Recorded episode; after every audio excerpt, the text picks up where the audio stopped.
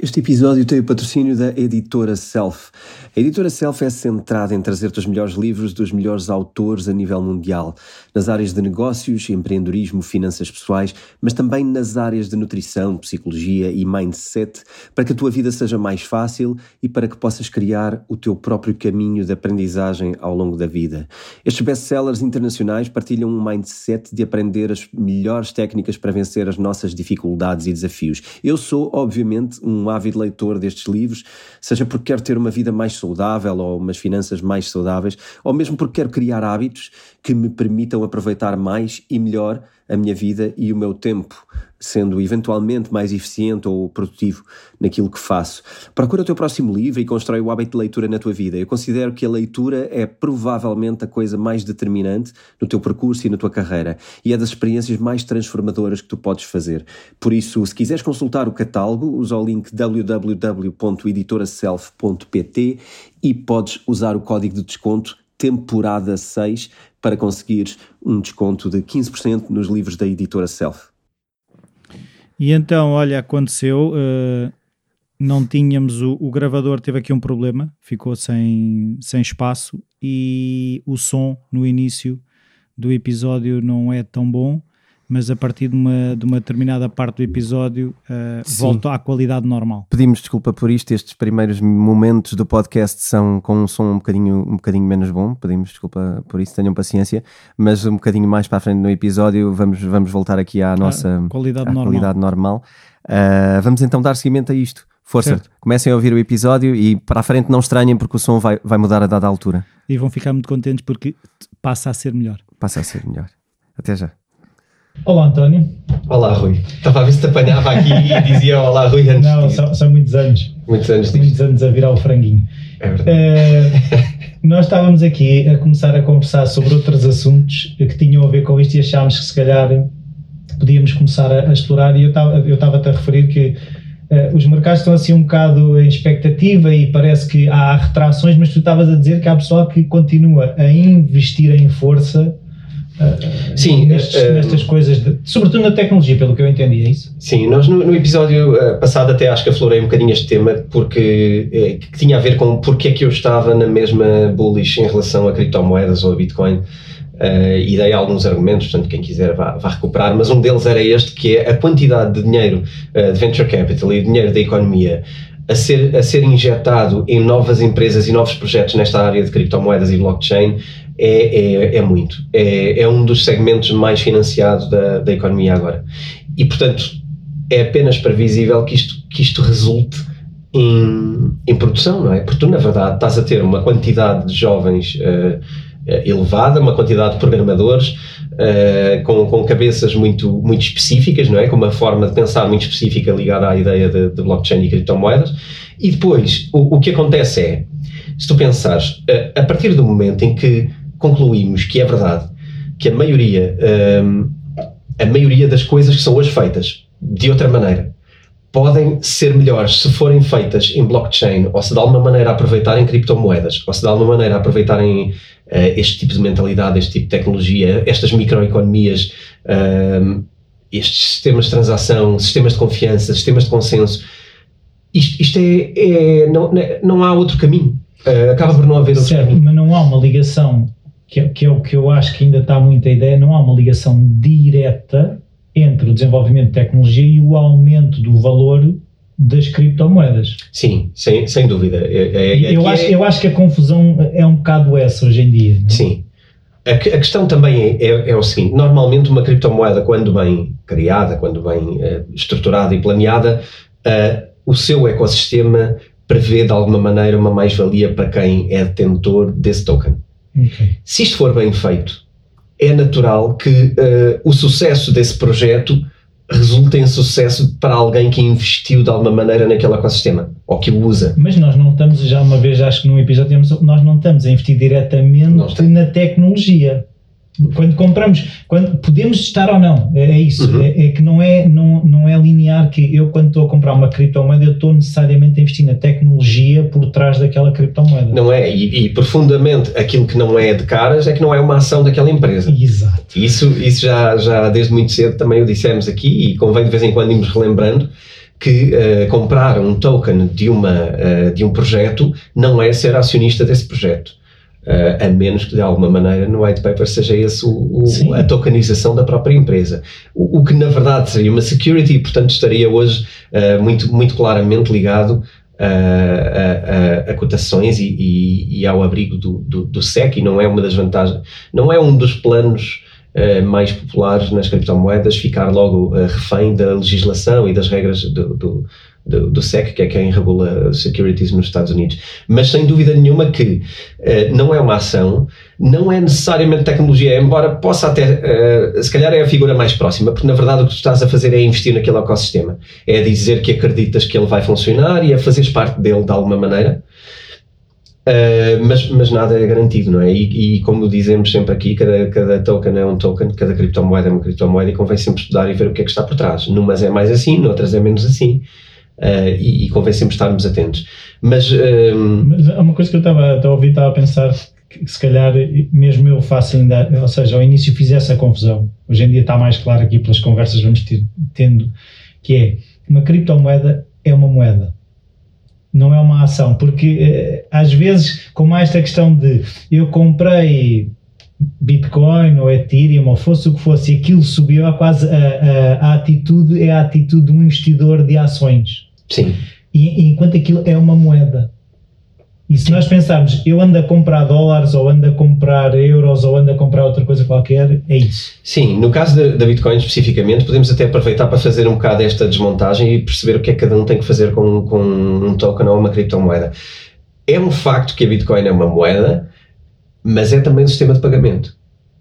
Certo. E tu, ao, ao seres detentor de Bitcoin, tu és também alguém que está uh, a acreditar que aquele sistema de pagamentos vai ter sucesso. Porque não vale a pena ter Bitcoin sem o sistema de pagamento da Bitcoin. Ela não transita em nenhuma outra rede. Okay. Portanto, tu estás a dizer este sistema, este, este peer-to-peer, este dinheiro peer-to-peer, -peer, este dinheiro da internet, uh, vai funcionar e esta tecnologia vai triunfar. É o que tu estás a dizer quando compras, quando compras Bitcoin. Não é só uh, a raridade aqui é, é, um extra, não é? O, o, tu saberes que este dinheiro tem raridade é o potencial de valorização que ele tem. Uh, se todo mundo de repente acreditar Uh, todo mundo parece outra coisa. Se o mundo inteiro, não é? Uh, se o mundo inteiro acreditar que uh, Bitcoin é a solução, nós estamos a dizer também que não é só a moeda Bitcoin, que é uma grande moeda com grandes regras e que nós acreditamos muito nelas, estamos também a dizer que o sistema de pagamentos da Bitcoin vai triunfar, que vai funcionar. Porque são duas coisas, é uma moeda e um sistema é de pagamento. É uma moeda e um sistema de pagamento. E, portanto, um não vive sem o outro. E, aliás, a grande criação da Bitcoin é ser uma moeda com um sistema de pagamento, porque não precisa de intermediário. Ok. Esta é, às vezes não recordamos estas, estas coisas às Mas vezes é bom, suficientes. É bom voltar aos, aos first principles, não é? Exatamente. Acho que é a altura de recordarmos estes princípios porque é que Bitcoin é diferente. Uh, Bitcoin não usa uma outra blockchain. Bitcoin não é um token de uma outra blockchain. Não corre em Solana, não corre em Ethereum. Bitcoin corre na blockchain de Bitcoin. E esse é o melhor sistema de pagamentos, provavelmente o mais seguro do mundo, que não tem intermediários. E é dos poucos, ou talvez o único, que não tem mesmo uh, intermediários, nem tem uma empresa por trás que, um, que executa ou que, seja, ou que seja um middleman, como nós falávamos no, no início do podcast. Yeah. Um, e então, e, e então pronto, isto, isto era coisas sérias, é o que tivemos a brincar. Sim, eh, nós, nós ficámos todos muito escandalizados. Um, hoje, já agora, vou já revelar o, o nosso tema. O, o, tema eh, principal do podcast vai ser o, o, sistema Lido, que é relativamente preocupante. Lido, Lido, portanto, L-I-D-O. Uh, já vamos falar um bocadinho à frente sobre isso, mas eu gostava de trazer aqui uma coisa antes, que uh, aqui está, trago aqui na minha mochila, que é... Uh, tem que ver ao vídeo. Tem que ver no vídeo esta, esta mochila, que é o quê? É, um, nós andámos a falar dos problemas que a Terra teve. É o ecossistema Terra-Luna, isto tem sido debatido não só por nós, mas como, por, muito, por muita gente que tem falado disto. como a Dona Branca. um bocado, um bocado, pronto difícil. Houve ali. Não, não é bem Dona Branca, porque. Uh, sendo que Dona Branca. Era. Era a mesma coisa. era, era um bocado. Era juros altos demais e toda a gente estava uh, gananciosa e pronto. Pronto, era mais pirâmide. Aqui, aqui foi mais uma exploração de um erro, não é? Que, que, que deu cabo da rede, embora pudesse não haver uh, as melhores intenções do mundo, mas isso é sempre muito relativo de, de descobrir. Mas, mas o que eu queria. Um... A questão é que ainda mexe, não é? Sim, há aí um Terra 2.0, mas claramente já há muita gente a, a fechar a porta. Uh, há grandes players a, um, a, não querer continuar o suporte. Aliás, o próprio Lido, uh, que, que, corria coisas no, no protocolo Anchor, um, também mostrou-se pouco interessado em, em, em, colaborar novamente com, com, com Terra. Portanto, eu diria que a coisa não vai ser fácil.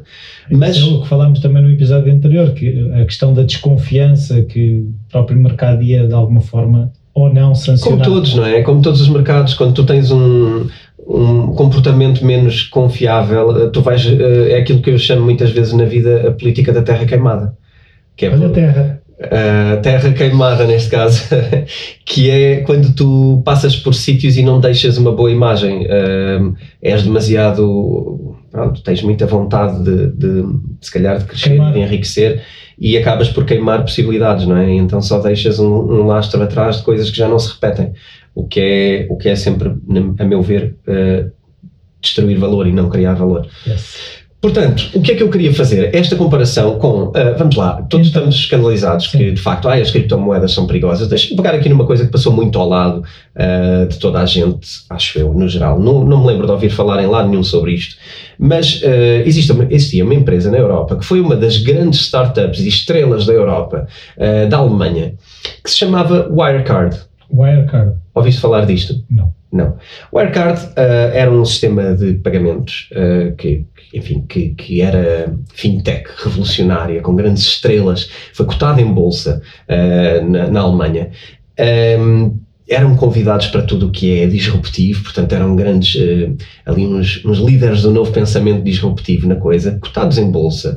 Um, aliás, no, no, no, no, DAX, portanto a bolsa é elitista da, da Alemanha, portanto aqueles, aquelas 20, creio que são 20 ações principais, Uh, e eram claramente a estrela tech da Europa durante um período, mas uh, também, também conseguiram perder 30 mil milhões e enganar uma base de clientes e de investidores brutal. Aliás, um deles continua desaparecido. Eu gostava de, fazer aqui uma, uma, uma pequena história à volta disto, porque eu acho que é muito importante que nós entendamos que as, as empresas têm problemáticas, eh, às vezes eh, têm más intenções, às vezes as coisas correm-lhes mal, mas isto não tem só a ver com criptomoedas, isto tem a ver com pessoas. Então vamos ver como é que também no DAX e na Sim. Bolsa e neste outro lado da economia uh, uh, legacy e mais aceito por toda a gente, como é que isto acontece.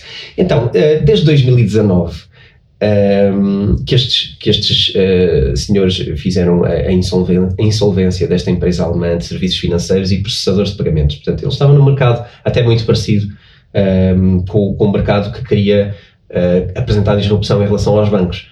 Uh, algo parecido com aquilo que as criptomoedas fa fazem hoje. Uh, estes senhores, um deles era Marcus Brown, uh, quem quiser pode ir ver esta lenda da, da alta finança alemã, um, e o outro senhor que era Marsalek, eu acho que estou a dizer bem o seu nome.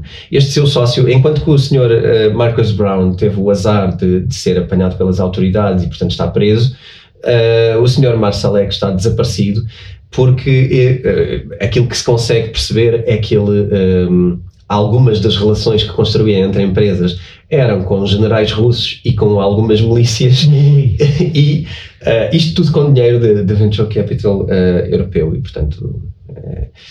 E, e, e, no meio deste processo terá criado o seu processo de fuga, portanto terá conseguido. E hoje estará numa qualquer república das bananas, eh, de, onde for. Isso. Uh, mas eh, está melhor do que o lugar, lugar está melhor do que o Marcus Brown. Sim, está, está, está de facto. Uh, então, está morto, não sei. O que é que é giro também? É giro ver que, por exemplo, esta empresa era auditada pela KPMG uh, por várias vezes e pela. Uh, aliás, este senhor, peço desculpa, estou aqui a, a, trocar dois nomes, isto pode ser, pode ser delicado. Uh, ele, ele era consultor da KPMG, assim é que é, o Marcus Brown. Agora, eles foram auditados várias vezes pela Ernst Young. Portanto, uma não deram das, por nada. aparentemente não deram por nada, porque as auditorias. Um, ao longo destes quatro anos, é assim, uh, não encontraram nada de errado na, no processo. Uh, portanto, pronto, enfim. Uma foi, pergunta foi de uma pessoa muito ignorante que sou eu, que é quem contrata as empresas para a auditoria é a própria empresa, certo? Sim. Então, mas, eh, tu, é assim, há sempre aquela coisa que é tu não, na auditoria também não te convém dizeres coisas que sejam muito incómodas com o risco de não fazeres mais auditorias. É, é assim, a, a auditoria por si exige alguma seriedade. Um, tu seres uh, revisor oficial de contas, que é o que é necessário teres um, um revisor oficial de contas para fazer auditorias, a diferença entre um técnico oficial de contas e um revisor oficial de contas é que um pode fazer auditorias, o outro pode fazer contabilidade. Uh, auditorias e contabilidade, no caso do, do ROC. Um, é assim, existe aqui um código deontológico forte e existe, um, existe uma, uma responsabilidade muito grande ao fazer auditorias. Mas alguém foi atrás agora, da Ernst Young agora? Não. Pois é. Por isso onde é que está a responsabilidade? É, é, aí é que, é que, eu acho que as coisas é, tornam, se tornam mais difíceis, não é? Nós sabemos que os clubes de futebol, por exemplo, têm constantemente auditorias, não é? E sabemos que cada nova direção que faz uma auditoria, afinal a história era outra, não é? É claro que existem aqui é, processos de fazer auditoria, mas na verdade a, contabilidade é uma coisa relativamente. É, consegue ser criativa nestas empresas e, e, e eu acho que lá está, mais uma vez, e eu acho que isto tem tudo a ver com as criptomoedas. Sistemas onde o controle está na mão de pessoas que controlam. Pessoas são humanos e humanos podem falhar. Humanos não só podem falhar, como são corruptíveis. E, portanto, isto é sempre um sistema de controle em cima de um sistema de controle em cima. Porque, repara, a própria empresa já tem sistemas de controle. Certo. Quando tu pedes uma auditoria, tu também queres muitas vezes validar que, que, estás a fazer bem as coisas, que não estás a falhar, que os teus contabilistas estão a classificar as coisas bem, que, que tudo está bem classificado e valorizado. Um, e vais pedir esta ajuda externa. A questão é. Um, também isto são pessoas. E as auditorias, muitas vezes, eh, as auditorias o que emitem é um parecer. Uhum este parecer é muitas vezes vago. Uh, muitas vezes eh, chega ao ponto de uh, concluímos que não conseguimos concluir sobre esta matéria e que, portanto, isto é uma fragilidade da empresa. Uh, portanto, eu não li as auditorias feitas pela Ernst Young, aquilo que consta é que uh, foram feitas uh, auditorias ao longo destes anos e que não encontraram este problema. Mas este problema era, era um desvio brutal de dinheiro, que o dinheiro desapareceu, basicamente. O dinheiro das pessoas desapareceu, literalmente. E, e, enfim, claro que isto é feito com uma, com uma incrível engenharia financeira, não é? Com uma capacidade muito grande de manipular processos e de enganar processos, que pode incluir enganar as próprias auditoras que tiveram a fazer este processo. Eu acho, parece-me que, que, a auditora dirá seguramente que conseguiu ser enganada. Parece-me que é, que é o caminho. Mas isto também, para, o que é que eu, eu, trago isto porquê? Não é para difamar auditoras, nem para difamar empresas de, de outro género, é só para, para mostrar que os nossos sistemas de controle também não funcionam e que não é por ser criptomoedas que, que de repente falha. E que é mais perigoso. Há, há mil tipos de falhas eh, em negócios. Uh, um deles são os humanos. Sim, é o e, principal. E ter sistemas de controles baseado, baseados em humanos dá nisto também. E, portanto... Então, eh, então como, assim, o que é que seria uma resposta numa situação destas? Pronto, pegando no universo das blockchains e consensos na rede Imagina como é que estes processos podem fazer para que o humano não seja a peça mais fraca do sistema. Eu, eu acredito muito, uh, com, com, com, reservas em termos de até que ponto é que podemos delegar tudo em, em algoritmos ou, ou em, em DAOs, por exemplo, mas eu acredito muito que uh, um sistema de controle uh, de alguma maneira. DAOs é Decentralized Autonomous Organization. Ok. Um, que convém, porque nem todas sim. as pessoas ouviram todos os episódios. Sim, nós vamos falar disso aqui à, à frente. Vamos falar para detalhar melhor, porque o Lido uh, é um DAO. É um DAO. Um, mas, mas eu acredito muito em sistemas que se autocontrolam e que isso faz parte do protocolo. Uh, acredito muito em organizações que se validam umas às outras. Acredito em avaliações matriciais. Acredito em uh, nesta forma descentralizada de tentarmos uh, perceber defeitos nas estruturas. Isto, por exemplo, em cultura organizacional, tem muito a ver com a avaliação matricial, por exemplo, do, do Ray Dalio, que eu acho interessante, onde toda a gente uh, tem, tem o, poder para poder comentar o trabalho de toda a gente e toda a gente avalia toda a gente. Tem valores diferentes, não é? O peso. É assim. Uh, o peso da, não, o matriz, peso da avaliação. No matriz do, do Rei Dálio, nem todos, a opinião de todos não vale todo ao mesmo. É matricial, não tem a ver com o valor. Isto não é um campeonato de pontos. Ou seja, não tem a ver com o valor, tem a ver com a oportunidade de perceber problemas. Se tu tens pessoas que, ok, até podem não compreender a problemática do que tu fazes, mas te dão uma avaliação assim e se explicam da seguinte maneira, isto é, é importante, é uma oportunidade de tu perceberes Uh, não, ok, esta pessoa está-me a avaliar assim porque não percebeu que eu tenho outra problemática e já agora aproveito e vou explicar, que também é um ganho. Uh, até, imagina, a pessoa pode achar que tu tomas decisões de uma maneira injusta e etc. E depois, quando tu percebes, ah, esta pessoa está a achar que eu estou a ser injusto, então uh, só quando ela diz é que tu podes saber isto. Claro. E quando ela diz, tu tens uma oportunidade de ir expor a tua dificuldade e porque é que isto é assim. E às tantas, das duas, uma, ou tu expões e até corriges a tua postura, ou tu expões e de facto a pessoa percebe que hum, não há muitas outras formas de fazer isto que não sejam aquela. Okay. Uh, portanto, são oportunidades para toda a gente crescer. Portanto, não tem propriamente a ver com toda a gente avaliou e agora ele perdeu, tem mais a ver com uh, como é que todos entendemos melhor o trabalho de todos e as dificuldades de todos e a opinião de todos sobre, sobre a matéria. E eu acho que esta descentralização traz uma coisa espetacular, que é uma oportunidade de crescimento para toda a gente. Sim. Sim. Uh, e uma responsabilidade de crescimento. Claro. Não basta ficarmos a dizer mal, porque numa, numa organização tradicional de cima para baixo, uh, tu podes ficar a dizer mal, porque ninguém te vai ouvir e podemos sempre chorar que não, que não nos ouvem. Uh, numa organização que, que consiga ouvir ou consiga criar ou ser curiosa, não vale, já não vale estarmos a chorar no quarto. Não é? Uh, queremos chorar, choramos ali e é para mudar. E, eu acho que isso, isso é bastante difícil de construir, mas eu acho que é para onde devemos todos tentar uh, caminhar. E isto, em termos de organizações, eu, eu, vejo a mesma coisa. Algo que responsabiliza as pessoas, que as faça entender mais daquilo que estão a fazer e não ser algo onde um manda e outros obedecem. E organizações uh, como nós temos hoje funcionam muito mais de um círculo de controlo Uh, ou seja, há um círculo de poder que decide e depois, quando muito, cria-se outro círculo de poder que avalia este círculo de poder. E, e, quer dizer, o que é que vais fazer a seguir? Criar o outro círculo que avalia o outro círculo que avalia, não é? Ou seja, vais criar uma auditora para a empresa da auditoria para ver se ela auditou bem. É uma segunda opinião. Sim, sim. Isto é interminável, não é? Não, isto, isto não dá não, não funciona. E eu acho que esta coisa uh, de ter sistemas de consenso e de teres uh, um pensamento mais em blockchain, acho que pode, pode ajudar à transparência, que isto não ajuda nada. Não, não ajuda. Porque depois tu tens coisas escondidas e só quem tem acesso é que controla.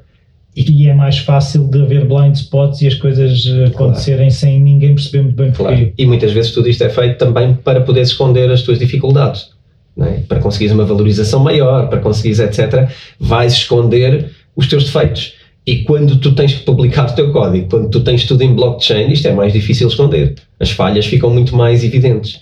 Então, pronto, eu, eu vejo aqui esta mentalidade como algo que as empresas vão ter que absorver de alguma maneira. Hum, acho que isto vai ser um bocado o futuro também.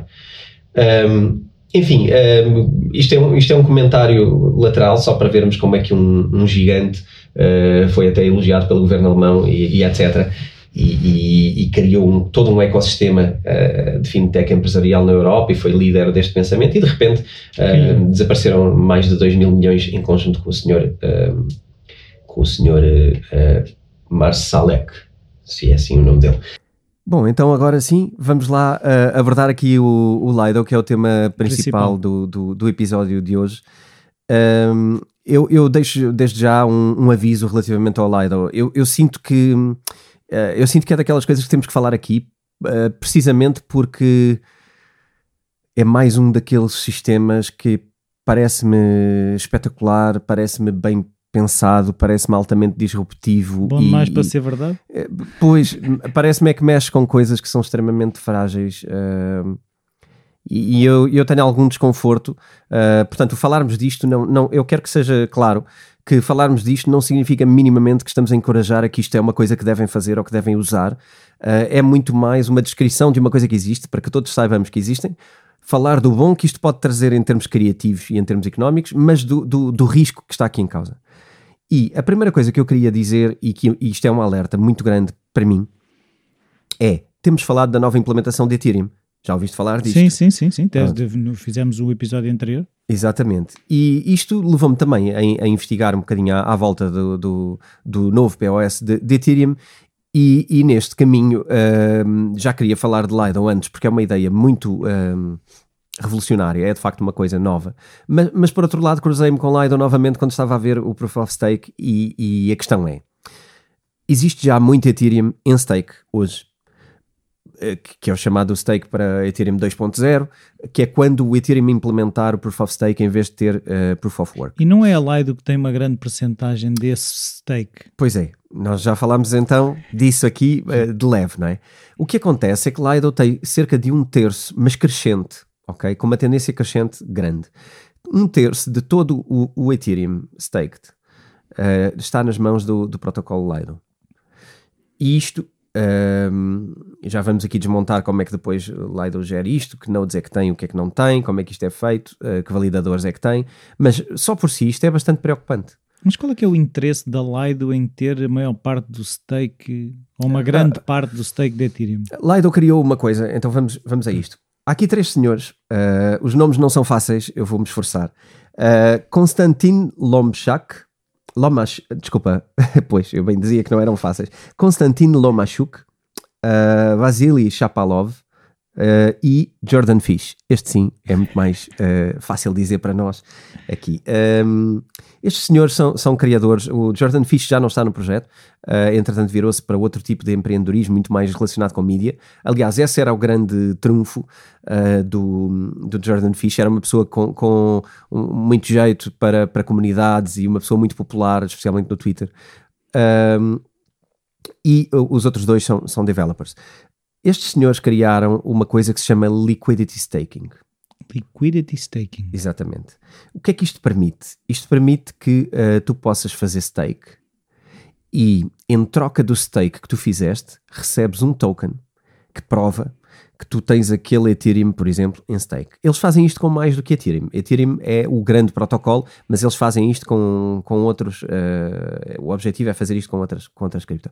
E portanto, basicamente, o que é que fazes? Uh, tu fazes stake com eles, portanto, vais à Lido, instalas uh, a Lido e, e, e fazes stake dentro uh, do, dos protocolos deles. Eles emitem-te um STETH, no caso, se for Ethereum, portanto, é stake de Ethereum, STETH e, e depois existem um, alguns outros protocolos DeFi onde tu podes usar o STF, o, ST, o STF como um ativo, nomeadamente o FTX. Portanto, é um grande exchange, para quem não conheça, dê uma olhada, o FTX é um grande, é um grande exchange uh, e que também iremos mais à frente falar sobre ele.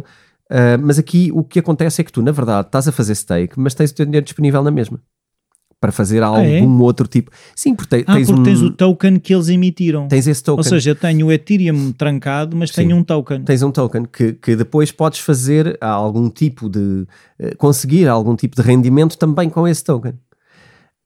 Um, isto, isto é uma, uma. Então posso fazer stake do stake do stake, é isso? É, pois, é aí que a coisa começa a complicar. É aí que a coisa começa a complicar. Estes, eh, já agora, vamos recuar aqui um bocadinho. Isto foi fundado em 2020 Uh, portanto, é uma coisa muito recente. Um, e, e, basicamente uh, a Lido tornou-se uma DAO sem nenhuma entidade por trás. Uh, é um protocolo descentralizado, portanto, Autonomous Decentralized um, Organization neste caso. Uh, quais, são, quais são aqui as características do DAO? Já falámos disso há pouco no início do episódio, vamos aqui relembrar as características. Um DAO não tem um CEO. a, a é DAO a rede, é isso? É a rede. É como se fosse uma, imagina uma empresa que nós criamos e que de repente despedimos os CEOs uh, todos, portanto, despedimos uh, aqui o, o pessoal operacional que é líder das decisões. O que tu tens é uma espécie de um board of directors que, uh, em conjunto, decide coisas e vota coisas. Portanto, uh, é trustless neste, neste aspecto, portanto, tu não tens de confiar no CEO para ser o líder daquela organização, ela é votada, as propostas, sempre que há novas propostas, uh, na mesma, tu tens pessoas a desenvolver propostas todos os dias. A questão é que as propostas vão à votação e ou são aprovadas ou não são aprovadas, consoante as regras de consenso. Portanto, há ali, tem que ter mais de 50% de votação, também neste e quem caso. É são essas pessoas? Ou... Essas pessoas são os detentores do token. Ok são os validadores. Uh, por isso, aqui, lá está, como falámos no início sobre o que é que temos quando temos um, um, ativo, muitas vezes o que temos quando temos um ativo é um direito de voto. Direito de voto. que é como se fôssemos um acionista. Certo, Aqui, certo. mais uma vez, não temos uh, parte do rendimento, mas temos parte das decisões. Aqui votamos nas decisões. E, portanto, é, é, um, é a ideia do DAO. Uh, é trustless. Tem outra coisa, não pode ser. Não pode, e isto é muito interessante no mundo atual. Isto não pode ser fechado, isto não pode ser cancelado, isto não pode ser. Como? Por nenhuma autoridade, porque isto não tem uh, alguém para tu chamares e dizeres: Olha, Olha tens que cá. desligar isso. não vai dar para desligar. Isto para já é um proof of stake totalmente disseminado pelo mundo todo, não é? Portanto, tu não tens sequer a autoridade para fazer nada em lado nenhum. tu não tens quem chamar para alguma coisa que queiras fazer. Portanto, é, é, Isso é a lógica da Bitcoin também, não é? É, é uma lógica da Bitcoin no sentido em que um, as pessoas que gerem a rede são descentralizadas e não podem ser intimidadas, condicionadas. Eu acho que condicionadas é a melhor palavra para isto. É muito difícil condicionar uma DAO. Um, neste momento não, não, não, creio que haja como. Um, e Mas depois... deve haver pessoas a pensar nisso. Há pessoas a pensar nisso, não tenhas, não tenhas dúvidas. Há, há muitos. E depois há outra coisa que é, é open source. Ok. Ok. Uh, o, pronto, tens de trazer a parte da transparência, não é? Isto são as características normais uh, de, uma, de uma DAO. Uh, portanto, existe aqui uma, uma. Basicamente, é uma decisão de uma forma muito transparente. Enquanto nas outras empresas a informação está fechada porque só votam alguns, os outros estão do lado de fora e até podem ser acionistas, mas não têm direito a acesso à informação. Aqui é o contrário. Tu, para teres votos de isto vai ou não vai, tens que de facto ser transparente e mostrar o que é que está em causa e como é que tudo funciona. Isto é, uh, lá está, falávamos de organizações descentralizadas, de formas diferentes de organização cultural, até de empresas. Sim, sim. Isto é, o, é, o, é uma expressão avançada disso.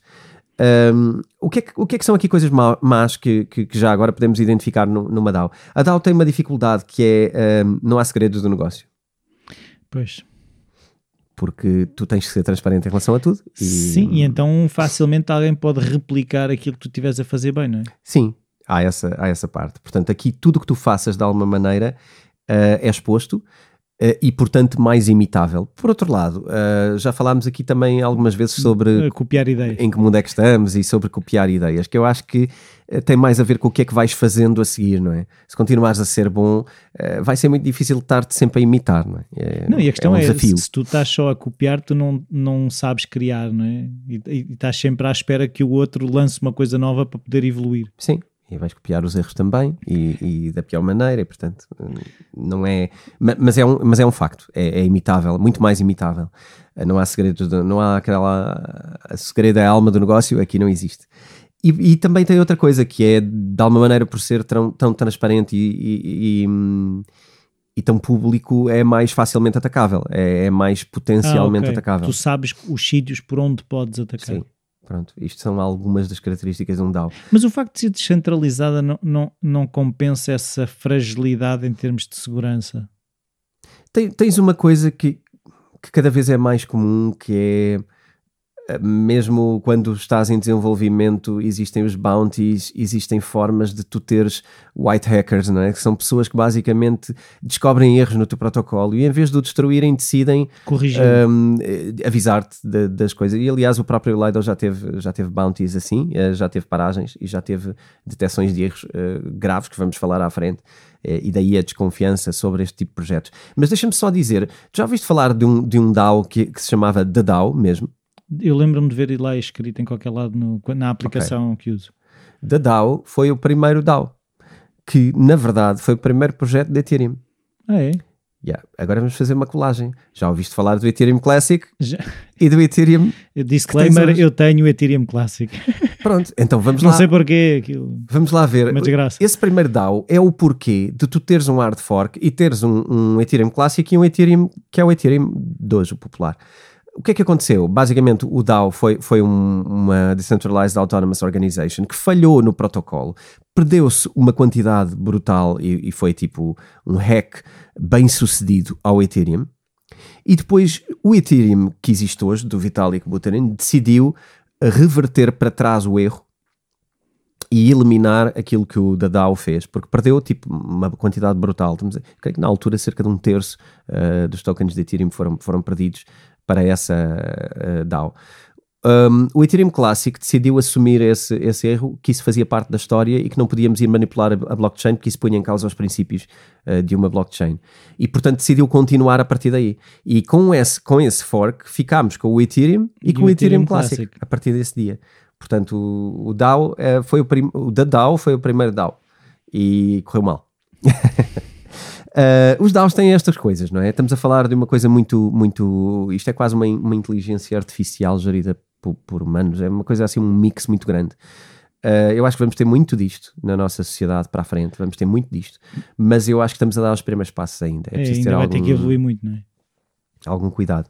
Então, o que é que acontece? Vamos voltar aqui ao Lido. É um Liquid Staking Protocol uh, que basicamente emite este token e te, te permite, eh, em vez de teres uma criptomoeda presa, tu continuas a ter o Ethereum preso e, portanto, está staked. Atenção, quando eu digo preso, é porque há aqui dois motivos. Primeiro, o Ethereum, enquanto não, não passar a POS, uh, todo o Ethereum staked está staked e não pode ser tirado. E isto é okay. é relevante. Porque tu, na verdade, tens visto ser adiado constantemente. Sim, nós falámos nisso. Pronto. Já existe aqui um. Não era em julho do ano passado? Um, eu creio que em julho do ano em julho do ano passado não sei se era esta implementação, agora teríamos que recuar aqui nos episódios Sim. e ver. Uh, sabia qualquer coisa, mas, mas já era para ser no ano passado alguma coisa, passou para março deste ano, de março deste ano passou para, para agosto, mas já se fala em outubro. Isto, na verdade, isto está para acontecer há muito mais tempo. Isto já há anos que se fala disto. A questão é que pronto, já falámos aqui das dúvidas do, do, do, Vitalik e de como é que tudo isto é difícil para ele e o Proof of Stake de facto tem aqui um, dificuldades. Então neste um, momento quem fizer stake de Ethereum é até o Vitalik decidir que aquilo está a funcionar, está trancado. Sim, a menos que use o Lido Protocol que permite o quê? Uh, aqui também podes fazer uma coisa que é, esta é, é, uma solução que tu tens agora para fazer stake de Ethereum lá, mas tu podes reverter a situação, tu podes ir buscar o teu Ethereum de volta. Porquê? Não porque tu consigas tirá-lo de facto do protocolo, mas porque existem liquidity pools, como a Curve e outras, que permitem que tu consigas liquidez suficiente de Ethereum entregue neste, neste protocolo que tu possas tirar uma parte. Ou seja, aquelas pessoas, claro que se tu tiveres uma quantidade louca de Ethereum, não consegues ir buscá-lo uh, lá porque não há liquidez para isso. Mas se tu uh, tens tirar uma um quantidade pequena, tu consegues tirar alguma de volta e, e, portanto, é quase tu poderes fazer um unstake quando na verdade não existe um unstake. Ok? Uh, esta é uma das formas como o Ladle contorna a dificuldade. Portanto, aqui traz valor para as pessoas, não é? Porque eu posso, eu posso fazer stake ali, porque se eu precisar então, de alguma coisa, eu posso buscar. com isso? A Lido ganha uma margem sobre, sobre todo este stake, não é? Um, mas também tens esta parte de, de poderes ir buscar este token e com esse token poderes pô-lo também a render. Portanto, tudo isto é uma engenharia financeira, isto é claramente DeFi. Mas eu posso converter esse STF noutra coisa? Ou tenho que fazer stake? Tu podes, tu podes trocá-lo, um, inclusivamente este STS. Uh, eu posso trocar, imagina, eu posso fazer stake de Ethereum, trocado por STS e comprar Ethereum? Podes, sim, porque, porque com este STF tu vais buscar Ethereum sempre que queiras, porque a troca é de um para um. Está uh, aqui uma promessa de um para um. Portanto, tu hoje uh, pegas nesse STF, mas quando quiseres trocá-lo para Ethereum, uh, havendo liquidez no mercado, as pessoas vão trocar porque sabem que esse STF vale um Ethereum assim que o Ethereum seja libertado. Ok? Quem tem o STF, na verdade, tem uma promessa de Ethereum daqui a X tempo, que é quando o protocolo uh, libertar e de facto implementar o Proof of Stake no Ethereum. Portanto, é como se fosse uma opção, um futuro, Sim. Não é? uma coisa deste género. Um, então, o que é que acontece? Obviamente isto eh, procura gerar uma, uma procura orgânica, porque o STF à partida tá, tá, tem, um, tem uma procura. Tem outra coisa, o STF não tem um valor uh, estável. Portanto, se o STF estiver abaixo do valor de Ethereum, é uma Isso oportunidade é de compra. Sim, porque ele também é gerido de forma um, com liquidez. Ou seja, Mas se um STS vale um Ethereum, ele vale um Ethereum no futuro. É uma ah, promessa okay, do Ethereum. Mas hoje é uma oportunidade, lá está, de trading. Portanto, é uma arbitragem aqui. O que é que acontece? Sempre que o STF está abaixo de Ethereum, tu sabes que se comprares aquilo vais ganhar dinheiro eventualmente porque compraste mais barato do que o par e tens um Ethereum, portanto podes vender ao preço do Ethereum. É uma arbitragem, ganhaste a diferença entre uma coisa e outra. Um, Está-me a fazer lembrar Terra neste momento. Uh, ele pode ser utilizado no FTX uh, e o, o, objetivo e o grande, a grande ambição aqui do Lido é poder aumentar a quantidade de protocolos onde o STF e estes uh, derivados podem ser trocados. Porque quanto maior liquidez eles tiverem, maior valor têm. Na verdade, neste momento eles têm pouca coisa onde podem agir e trocar, mas eles estão a trabalhar é profundamente em criar mais protocolos e compatibilidade com outras redes que não só o Ethereum. Eles já correm também entre redes de Solana Kusama e Polygon já estão a implementar bridges nisto tudo, mas depois isto ainda é uma coisa muito arcaica. Fazer este circuito todo ainda é uma coisa muito difícil. Existem tutoriais, existem coisas, existem pessoas da equipa que ajudam, uh, mas ainda é uma coisa arcaica. Uh, Também o projeto tem dois anos, o que tu dizes. É um é? projeto muito recente, sim. Um, enfim, o que, é que, o que é que aqui um, eu queria desmontar também por trás do Lido é o quê? Uh, em primeiro lugar, quais são as dificuldades e porque é que nem toda a gente faz uh, stake de Ethereum diretamente? Para que é que eu preciso do Lido para fazer? Em primeiro lugar, se tu queres ser validador e fazer stake, tu tens de ter 32 Ethereums. É muito. Aos dias de hoje, isso andará para mais de 100 mil eh, euros em Ethereum, creio, creio eu. E portanto, nem toda a gente pode ser um validador de, de Ethereum. E para fazer stake, o que tu tens que fazer é juntar-te a quem faça stake é criar volume. Portanto, eu, tu e muitos outros como nós juntam-se e fazem um validador de Ethereum. O que o Lido faz é isso, é juntar-se e criar validadores de Ethereum. É quase uma cooperativa. Uma cooperativa, sim. Que não é diferente do que se faz noutras, noutras criptomoedas. Um, qual é também uma das dificuldades de ser staker de Ethereum? Porque é que nós não fazemos diretamente e precisamos de Lidos? Porque tu, isto tecnicamente uh, é, é, complexo. Tu tens que ter um servidor, tu tens que ter aquilo ligado 24 horas. Se tu tiveres downtime, cada vez que estás em baixo, tens uh, slash rewards, ou seja, perdes dinheiro, um, porque tens de estar a contribuir para a rede com, com, com a operação. Uh, tens de ter este volume, não é? Tens de ter algum conhecimento técnico para updates e para coisas de software, portanto, não é, não é fácil. E aqui 32 Ethereum, eu acho que neste momento é um, é um obstáculo uh, relativamente grande. E, e, é daí que vem esta necessidade de concentração de valor, e, e pronto, e o, e o Lido é mais um deles. Um, outra coisa que, que, que, eu acho que é relevante é que o Liquid Staking não está a pedir KYC e, portanto, não há identificação um, de, de, então é do detentor. É interessante para, para questões de, de, de continuares de alguma maneira a, a, não, a não estar em exchanges que sejam regulamentados uh, Mas por, então, por KYC. Pois, como tu estavas a dizer, eu tenho que ter a aplicação da Lido. Sim, tens de ter. Uh, tem uma wallet integration. Eu confesso que eu não sou utilizador do Lido e, portanto, não, não tenho nem consigo trazer para aqui, não hoje, a explicação técnica de como é que tudo se faz, uh, mas tem uma wallet integration que, do que sei, é bastante funcional e, e, e Mas funciona. consigo fazer exchange? Tu consegues, lá está, tu, tu consegues ir lá fazer os stakes né, e, fazer, e fazer, não é um exchange como os outros, ok, okay? Não, não tem as mesmas funções do que um Coinbase ou, ou um FTX, não, não porque, é esse o objetivo. Porque eu não consigo converter nada disso em euros, por exemplo.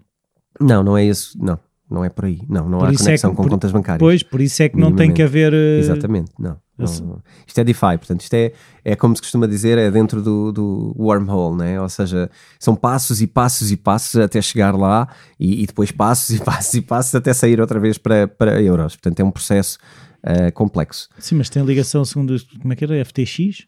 Sim, o FTX.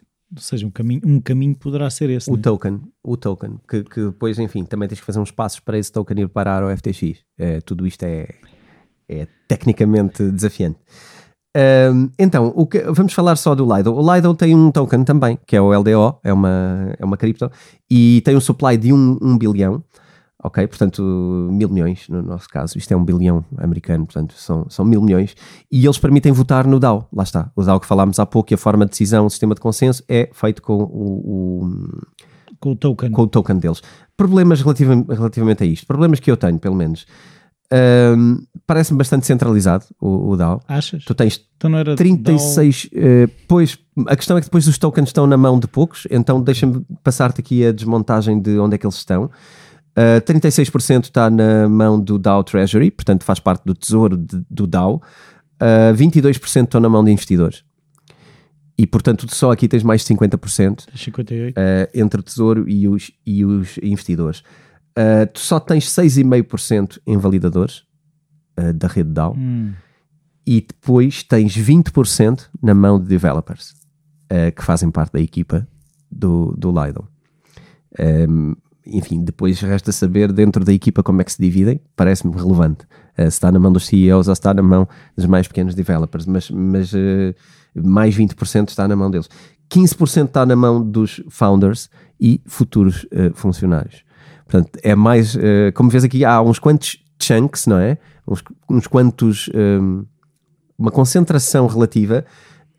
tu não tens muitos elementos descentralizados. Tu tens aqui Uh, founders com 15%, developers com 20%, portanto só eles juntos têm 35%. 35%. Depois tens o outro bloco 36%. Tens os investidores com 22%, portanto... Depois tens o DAO com 36%. E o DAO, o DAO Treasury com 36%. Portanto, basicamente... Um, os validadores aí são uma formiga. São uma formiga. E eu acho que aqui uh, era preciso uma distribuição maior para isto ser de facto descentralizado. Mas se calhar a lógica de, ser, de serem... Seja, ah, porque a lógica dos 32 tem a ver com o stake, não tem a ver com isso, não é?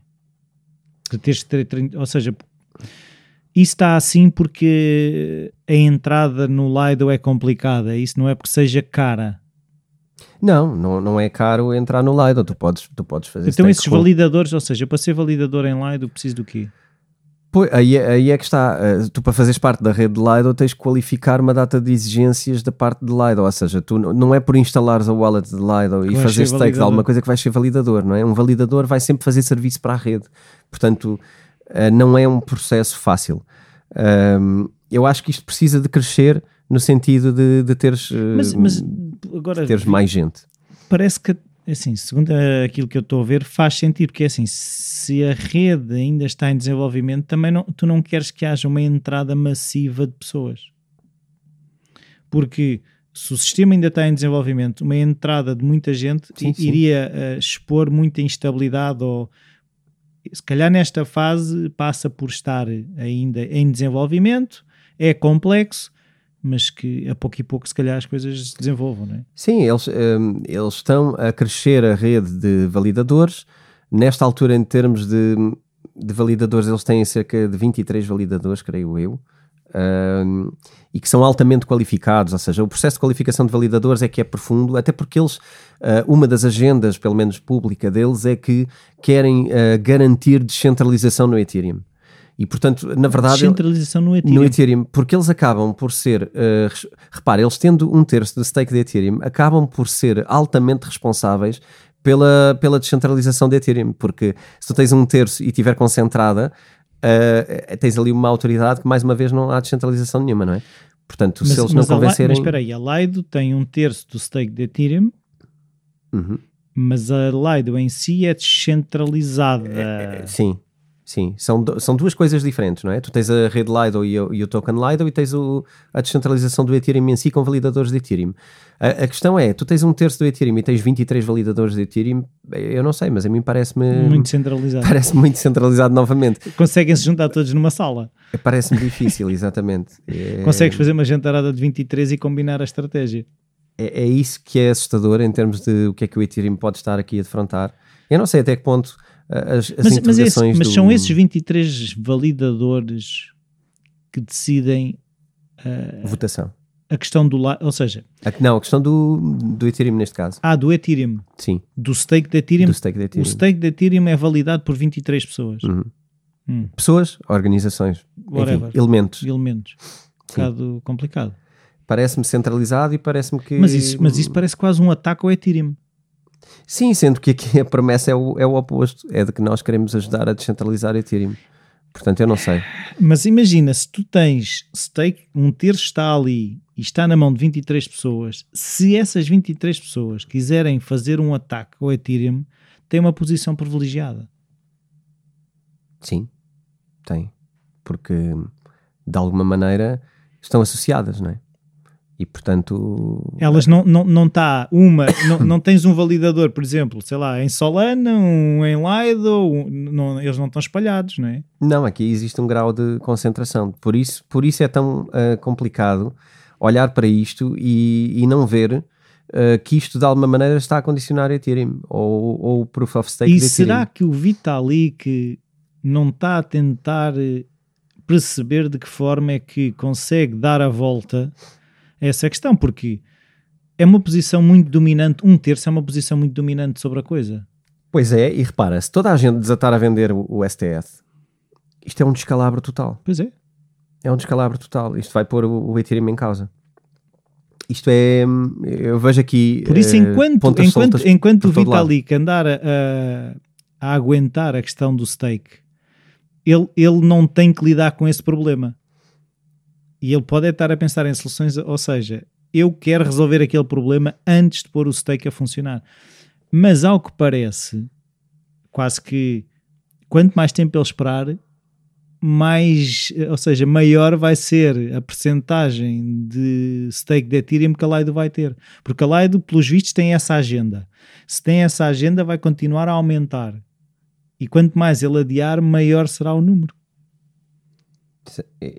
E agora? é um, como é que é? Um catch-22, não é? Tipo, é preço por ter cão e preço por não ter, não é? Sim, é difícil e eu, eu tenho até alguma, uh, algumas reticências, porque eu diria que estas, estas dificuldades do, do Vitalik em, em em avançar e as dúvidas que ele tem tido e as conversas que ele tem tido sobre uh, a descentralização e de que gostava de ver o Ethereum aproximar-se mais de uma versão de, de, de, Bitcoin do que daquilo que os stakeholders hoje acham que deve fazer. Um, eu, eu acho que há aqui uma associação entre isto e eu acho que isto é um exemplo das dificuldades que ele possa ter quando tu planeias uma coisa para ser descentralizada e de repente o que percebes é que tens uma, um, uma grande probabilidade de centralização. Sim, sim, ah, porque, porque alguém decidiu apostar na tua descentralização de forma centralizada. E, e repara, é o que eu, eu, tinha aqui uma notinha que agora estava a olhar para ela. Uh, existem aqui uh, expectativas e probabilidades grandes de que a, a quantidade de, do, do, Ethereum staked neste protocolo possa atingir quase 50% de, de, do Lido. Do, do, Ethereum. Não, mas esse protocolo de Lido... Sim, sim, sim, do Lido. Possa atingir quase 50% do Ethereum staked. Isso é um perigo. E isto, isto de repente, tu tens aqui uh, um protocolo, não é? Um DAO, que uh, é através dele que, que, tan, tan, tan. E a minha que está condicionada começou... a centralização ou não de, de Ethereum. O que é que estás a pensar? Um plano maléfico, porque olha lá, não foi um DAO no início de Ethereum, antes do fork, que gerou esta questão toda? Foi. Até que ponto é que o wait and see, estás a ver, é um DAO que às tantas está a, tomar, a querer tomar conta do Ethereum um DAO que deu origem, ou seja, o DAO que deu origem ao Ethereum e que deu problemas, quase que agora é quase o, o DAO afinal não estava morto e está a reconquistar a coisa, não é? Sim, é pá, eu não ligo isto diretamente a DAOs porque não acho que seja o facto de ser DAO que seja não, o Sabes perigo. que eu gosto de filmes e histórias. É um, é um filme. Uh, aqui, não é o que eu sinto também quando ouço algum, algum elemento da equipa a falar. Eu ouvi um deles, deixa-me aqui uh, recuar no nome dele. Jack. Eu ouvi aqui, eu ouvi aqui uh, há semanas atrás uma, uma entrevista a um dos founders que foi ao Vasily. Um, e não sinto minimamente que o plano seja, seja isso, não sinto minimamente que esteja virado para aí. É claramente uma mente developer e, está virada para criar uh, protocolos e criar uh, tamanho e dimensão nestas possibilidades, de possibilidades no que tu podes fazer com tokens e, e, e compatibilidade e etc. Mas é assim, nem interessa muito se seja se for intencional ou não intencional, não é? O que interessa é que pode acontecer. Uh, e, e mais uma vez pode não haver uma má intenção, mas pode haver uma má consequência. Sim. Não é? De repente há uma falha qualquer no protocolo e repara, Lido já falhou. E além disso, um, é assim. De repente tu podes ter uma perda total uh, até desse Ethereum. Uh, Sim. Tudo depende de como é que as coisas estão, estão ah, feitas. Okay, okay, ou seja, o Ethereum que está em stake em Lido pode desaparecer? Ele está stake em Lido. Se houver falhas que possam ser exploradas no protocolo, tudo pode acontecer tudo pode acontecer, existe um risco elevado e ele próprio, o próprio developer diz, há riscos de há inúmeros riscos de, de inúmeras origens diferentes. Uh, enfim, eu, eu, eu, quando vejo uma coisa a ganhar muita dimensão, isto faz-me lembrar quando a gente pega no, no, nosso investimento todo e mete no mesmo cesto, não é? Exato. A possibilidade de correr mal é muito alta. Uh, a nossa probabilidade de errar é muito alta. E estes protocolos, então, depois de acontecer o, o que aconteceu com a Terra Luna, não é? Que previa também, uh, de alguma maneira, conseguiu aglomerar um valor muito grande uh, numa coisa, numa ideia. Aqui uh, parece-me que estamos a brincar com o fogo. Eu vejo aqui Lido ligado a Ethereum de uma maneira que me preocupa. Exato. Que me preocupa. Que me preocupa não só com quem esteja a investir em Lido, porque Lido pode claramente ser explorado de alguma maneira e Lido também promete ganhos, não é? Porque na verdade é isto. Vamos atrás dos ganhos vamos atrás de ganho fácil e de ganho sem, sem esforço, não é? Ah, vou fazer stake ali para já porque não tenho responsabilidade. liquidez. Uh, ainda me dá liquidez, ainda posso alavancar. Isto soa-me totalmente a alavancagem, não é? Porque eu ponho uma coisa stake, mas tenho-a na mesma, não é? E eu tenho uma coisa presa, mas afinal. essa coisa noutra coisa. Depois com essa coisa vou gerar coisas. Isto está sustentado em cima do quê, não é? Começo a sentir aqui que estou a, a caminhar sobre nuvens. Isto aqui parece muito pouco palpável. E depois, quando olho para o lado, estou a ver Isso, Ethereum aqui a, a derrapar. E, e, portanto, eu, eu hoje vim para aqui, confesso, vou-te já dizer, eu vim para aqui com algum peso, porque venho fal vim falar de uma coisa que me, me traz alguma angústia. Não, é, é que uma coisa, estourar Terra-Luna ou estourar Ethereum não é a mesma coisa. Sim, não, não é, é não. Não é a mesma não. coisa. Não. Uh, haver aqui um problema com Ethereum, isto vai levar anos a e vamos ver o que é que se recuperava. Portanto... Sim, porque a quantidade de, que a gente já tem falado de protocolos e de coisas que já estão a funcionar em rede de Ethereum, claro que existem os Ethereum killers que poderiam aguentar algumas coisas, mas Ethereum continua a ser a segunda grande moeda, não é? Sim. Sabes que eu, eu à medida que estamos a falar. Eu, é como tu disseste, eu acho que foi no último episódio, tu disseste que uh, o, Ethereum está para os smart contracts como a Bitcoin está para um, uh, a, a, moeda em si, não era? Uhum. Qualquer coisa desse género, porque uh, um, são guerras diferentes e um, e um, é, um é o rei num lado e outro é o rei no outro. Não quer dizer que a Bitcoin seja mais ou menos importante. São campeonatos diferentes, Sim. sem dúvida. Aqui o problema, e eu, eu, eu se calhar até quase em jeito de de fecho para, para irmos pensar uh, esta pois, semana. É que, que eu fico muita coisa. Eu, eu quase que quase que arriscaria. Eu não gosto de tomar posturas radicais e quem, quem ouve este podcast sabe isso, não é? Mas eu, eu quase que diria que, à luz do que sei hoje, uh, eu até acho que talvez Ethereum não devesse passar para Proof of Stake. Eu acho que isto está a ir para um caminho complicado. Eu estou a ver aqui. E pode não ir. Eu acho que pode não ir. Eu acho que pode não ir. Eu, não, eu não há sei promessas como... de nada, certo? Não, o é, Vitalik dizer, não está obrigado a levar isso para a frente. Mas há aquela dificuldade, não é? Lembras-te do episódio dos Ethereum Killers? Eu agora remeti ao pessoal para ir ouvir já agora. Uh, aconselho a ir dar uma olhada novamente ao episódio do, do Ethereum Killers. Eu, pelo menos, às vezes até faço isso na, na, minha vida e nos podcasts que eu ouço e nas coisas que eu consulto. De vez em quando eu vou pegar de volta naquilo e até faço um velocidade uh, eh, 1.5 ou algo do género para recordar e eu dou uns saltos para recordar algumas ideias principais. Eu acho que Ethereum está aqui num, num numa sala que tem algumas portas. Na verdade, tem toda a decisão do seu lado, mas existem algumas portas, mas elas implicam coisas. Uma pode implicar perder um, relevância neste, nestes protocolos de velocidade e de, e de, ser, ser a moeda, ser a grande plataforma de, dos tokens mundiais. Um, o, do outro lado, é perder a confiança. É, e pode-se perder totalmente eu, eu quando olho para estas coisas eu penso que a fragilidade de Ethereum é fazer um dia uma escolha errada. E isto deve ser uma pressão eh, gigantesca, não é? Enorme, porque voltar atrás é muito pior, não é? Eu, eu, eu, aí preferia que o Vitalik dissesse: Olha, vamos reequacionar isto tudo e se calhar não é por aqui. Ah, preferias que ele dissesse: Se calhar esta decisão de Proof of Stake não é. Porque no dia que passar mesmo para Proof of Stake, uh, porque, porque já existe, não é? Já existe Proof of Stake. A questão é que tu ainda não tens uma fusão das duas redes. Ah, ainda estão a funcionar okay. em redes separadas. Uh, temos a Beacon Chain, que está na parte do POS e que uh, vai fundir numa data futura, que é a tal, onde vão convergir as duas blockchains e a partir daí passa Mas a partir a do momento em que isso aconteça, o risco de, dos leidos da vida passa a ser real. P aí voltar para uma blockchain parece-me bastante difícil. Uh, e portanto, eu quase que estou. Um, de vez em quando alguém, alguém fala sobre existe uma expressão, não é? Centralized trash, tipo, isso é lixo centralizado, e muita gente fala, fala disso, em que tudo que é POS é lixo centralizado.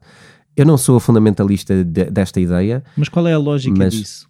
É porque a descentralização numa rede uh, de proof of work, à partida, é mais, é, é mais uh, assegurada. Uh, porque tu consegues descentralizar muito mais os participantes da rede. No proof of work. E, e no proof of stake é, é mais, é, há muito mais centralização e muito mais tendência Sim. à centralização, até com base numa coisa, porque uma é com base em hardware, outra é com base em poder financeiro. Isso. E portanto, uh, isto também é sim, centralizador. Os poderosos vão continuar a ter mais poder. Sim, sim. E portanto, enfim, isto é uma pescadinha de rabo na boca, muito difícil as dores de cabeça do, do Vitalik.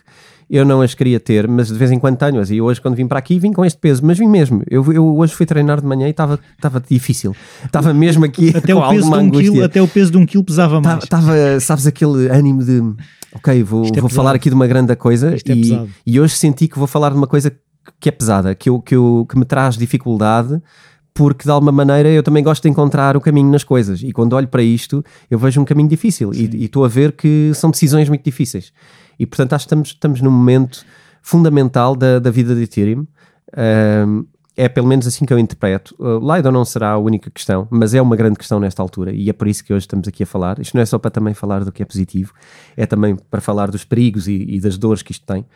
Porque, na verdade, também são avisos, não é? Para nós termos algum cuidado na forma como investimos, deixava esta recomendação. Pois é, é que agora ir buscar o, o que está em lá, ou seja, é Ethereum ir quase desmanchar o que lá está a criar também é complicado, não é? Ou seja, quase. Ah, imagina, assim, tudo que está a ser construído em cima da Ethereum POS, em cima desse pressuposto, tu, tu derrotas totalmente se um dia voltares para trás, não é? Não, é muito estranho. É, é de facto, isto parece que só há. Porque imagina que o Vitalik vai adiando, adiando, adiando, adiando e que nunca acontece. Uhum. Mas a bolha de Lido, se calhar, continua a crescer. É provável então a ameaça torna-se mesmo insuportável e, e, aí é que quanto mais chadear, das duas uma, ou alguém acha isto nunca vai acontecer e deixa de investir, mas a questão é, o que já lá está, já lá está, não é? Já não sai de lá. Sim, é, é, sim, quer dizer, não, não há, não há, lá está, historicamente já se reverteu a blockchain do, do Ethereum, não seria inédito uh, andar para trás numa decisão. Uh, e, e, de alguma maneira procurar libertar esse, esse, esse stake de Ethereum ou reemiti-lo de alguma maneira. Quer dizer, isto não seria inédito em Ethereum. Ah, o que está em stake uh, era reemitido de outra forma. Por exemplo, isso foi feito, não é? O Ethereum Classic uh, não reemitiu nada e o Ethereum reemitiu os tokens perdidos. E, e portanto. Então o Classic deveria valer mais. Epá, uh, há, quem, há quem seja maximalista, se assim se pode dizer, do Ethereum Classic. Existe muita gente que. Existe esse grupo de pessoas que acha que o Ethereum Classic é que é o verdadeiro Ethereum. E eu não consigo dizer que não é. Eu não consigo dizer que não é, porque na verdade, a partir do momento que revertes uma blockchain, qual é que é o dia em que nunca mais repetes a mesma coisa, não é? Tu já fizeste uma vez. E podes voltar é a fazê-lo. Qual é a promessa de que nunca mais vais fazer a mesma coisa? Não há uma grande promessa não é? Se calhar é e só qual haver. É o risco de, de, de, de, reverter? Não é o risco, é, é a consequência. Então qual é que é a, a consequência? A consequência é uma perda grande de credibilidade. É uma perda. Mas não aconteceu. Na altura aconteceu. Uh, a questão é que eram outros tempos. Uh, e se calhar, uh, se fosse hoje, a coisa não era tão bem encarada como foi na altura. Foi em que? 2017, 18? Não sei. foi alguns por 2017, creio. Pois. Sim. Pois, a ideia que eu tinha, não tinha a sim. certeza. Creio que sim. 2016, 2017, talvez. 2016, talvez. Sim, foi. Nos primórdios. Sim. Foi, foi, foi cedo, sim. E o Olha, mudou muito. Não sei, eu, eu vejo aqui muita dificuldade. E, mas, mas não vamos terminar com dificuldade. Deixa-me falar então aqui de uma falar. coisa que nos vai alegrar. Então. A nossa comunidade Discord. Ah, vamos lá boa. convidar aqui o pessoal a seguir-nos. Venham, venham para a comunidade Discord. Para quem não acompanhou os últimos episódios onde já falámos da comunidade, ela já foi lançada há duas semanas. Uh, está a correr no protocolo, estou a brincar. No é protocolo é no, Discord. No Discord. Uh, portanto, quem não conhecer a aplicação, nós também vamos dar uma ajuda nisso e vamos pôr um vídeo que explica como é que podemos lidar com o Discord. Mas basicamente, uh, eu, eu falo disto e puxo muito por isto porque a mim eu sou muito resistente a instalar aplicações no meu telemóvel. E, portanto, mesmo para quem não o queira fazer, existe uma versão web, web de web do, Uhum. do Podem aceder através de desktop e podem aceder através do, do computador e, portanto, eh, funciona perfeitamente. E, aliás, é onde se consegue tirar o máximo partido do, do Discord, é no computador. O que é que, que é que é a nossa comunidade Discord? Basicamente, nós queremos eh, juntar estas pessoas que nos acompanham há muito tempo, estas pessoas que nos enviam os comentários, que nos fazem as perguntas, que têm aquele espírito de Bitcoin Talks, aquelas pessoas que, que eu acho que já partilham desta forma de estar nas criptomoedas, que não estamos aqui eh, para ser melhores uns que os outros, não estamos aqui para fazer trading e sermos chiques espertos eh, do eu fiz isto e fiz aquilo. Não é sobre isso. O nosso Discord, se procuram isso, não se inscrevam, não vale a pena. Não vamos estar aqui a comparar quem é que fez o melhor negócio da semana. Não é sobre isto. É sobre eh, comentarmos notícias da atualidade, é sobre explorarmos e conversarmos sobre o- assuntos do podcast, é sobre podermos ter não só eh, o António e o Rui a poderem conversar, mas podermos também conversar uns com outros e em alguns webinars que eu já fiz em resultado do meu curso e etc. uh, surgiram conversas interessantes, surgiu entreajuda, pessoas que estão a aprender coisas um bocadinho diferentes de outras pessoas, e, e- e nesta altura uh, não podemos esperar que nós aqui, os dois, possamos primeiro falar sobre tudo. uh, porque é impossível, está a acontecer tudo ao mesmo tempo, e segundo, que sejamos uh, os melhores do mundo em tudo, não é? Sim, Não- são- não é as pessoas têm possível. interesses particulares e o que eu também percebi de- desses webinars é há pessoas que têm mais interesse para uma determinada coisa, outras pessoas têm determinado interesse para outras e elas cruzam a informação de olha, eu já andei a explorar isto e isto e é aquilo e o outro. Sim. Queremos uma comunidade de pessoas que sejam humildes, que ajudem uns aos outros, estejam disponíveis para contribuir. Não é só ir lá e fazermos perguntas, é ir lá e ajudar a dar respostas. Uh, comentar notícias de uma forma, uh, enfim, com, com, com algum sumo, é o que tentamos fazer. Uh, conteúdos diários que vamos colocando e coisas que nos parecem relevantes. Não é só spamar notícias ou links, é ir buscar alguma coisa e tentar dizer porque é que achamos que aquilo pode ser relevante de olhar de outra maneira. O que é que achamos que é a nossa curadoria em termos de notícias mundiais, porque há muita coisa, não é? Um, E para as pessoas se inscreverem. para as pessoas se inscreverem, o que é que têm que fazer? Em primeiro lugar, o Discord é pago. É pago porquê? Isto está explicado nas regras do Discord. Eu não acho que uh, devamos ter qualquer tipo de pessoa que do nada decide se inscrever e é impulsiva e entra na comunidade Discord. Eu acho que tem que haver algum compromisso. Uh, também não escondo a necessidade de nós uh, termos aqui uma, uma vontade de financiar o nosso podcast e de financiar o nosso trabalho de alguma maneira. Uh, nós estamos a trabalhar para estas coisas, estamos a estudar para o podcast, estamos a estudar para a comunidade e isto é o nosso trabalho. E, portanto, uh, aquilo que propomos nesta, nesta primeira leva de entrada que estamos a fazer uh, é uma, uma, uma anuidade que basicamente é um euro por semana. Portanto, uh, é a contribuição que dão para fazer parte da nossa comunidade mais, mais VIP do Discord.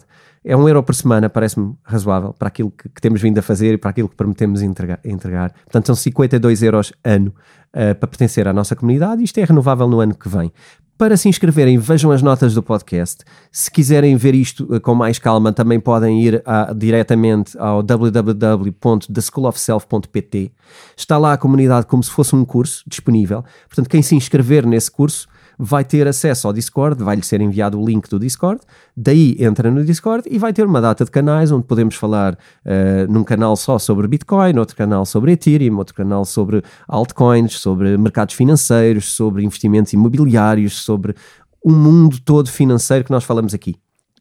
Objetivo, possamos crescer uh, e, e aprender uns com os outros e estar mais ligados no dia a dia, possamos ajudar-nos mais. Um, e também de saber que toda a gente que esteja nesta comunidade vai sempre, sempre ser beneficiada em tudo o que eu vá criar em termos de conteúdos no futuro. Portanto, se criar webinars, e vamos criar alguns ao longo deste ano, uh, cursos, algo de mais, estas pessoas vão sempre ter um acesso facilitado, privilegiado, em condições a tudo o que seja uh, criado. Um bocadinho a ideia do, Uh, Bitcoin Talks Friends, algo do género, uh, António's Friends, algo do género. Uh, pessoas que, que, que, vão sempre ter. ter Sim, e é uma acesso. coisa que as pessoas que já tiraram o curso acho que já têm acesso a essa comunidade. É verdade, quem tirou o curso até à altura, nós, nós isto foi uma surpresa que, que demos às pessoas do curso, portanto, também para que saibam que Uh, na altura, quem comprou o curso não sabia, não sabia. que ia ter este bónus. Uh, comprou o curso e investiu nesta, nesta comunidade de alguma maneira e aprendeu. Uh, teve um bom prémio agora. Quando criámos a, a, comunidade Discord, a primeira anuidade é gratuita para quem já tinha tirado o, o curso, para quem já, já o tinha feito. nesta altura já temos o Discord com umas dezenas de pessoas. Se, e agora falando para as pessoas que estão aqui, que nos estão a ver, se sentes que de alguma maneira fazes parte disto e desta maneira de pensar, epá, inscreve-te e serás bem-vindo e de certeza que, que vai ser giro uh, conversarmos mais do que semana a semana, não é? Sim, sim, sim. E, sim. Vai haver interagir. conversas diárias. E pronto, eu acho que fica, se calhar deixava aqui esta sim, semana, sim, sim. terminávamos com este convite. Apareçam lá pelo, pelo Discord, digam olá, uma sala de apresentações, apresentem-se. Isto serve também para aqueles que ainda não se apresentaram e já lá estão e estão hoje a ouvir. Não tenham, não tenham, uh, não se envergonhem, apresentem-se e sigam o exemplo, porque é uma maneira também de nós começarmos a criar conexão. É importante. Olha, um, só a fazer a nota que passou um episódio em que não falámos no Ellen. Ah, já falei agora no Ellen. Pronto, já picaste o ponto. Fica para o próximo. Adeus, até para a semana. Até para a semana.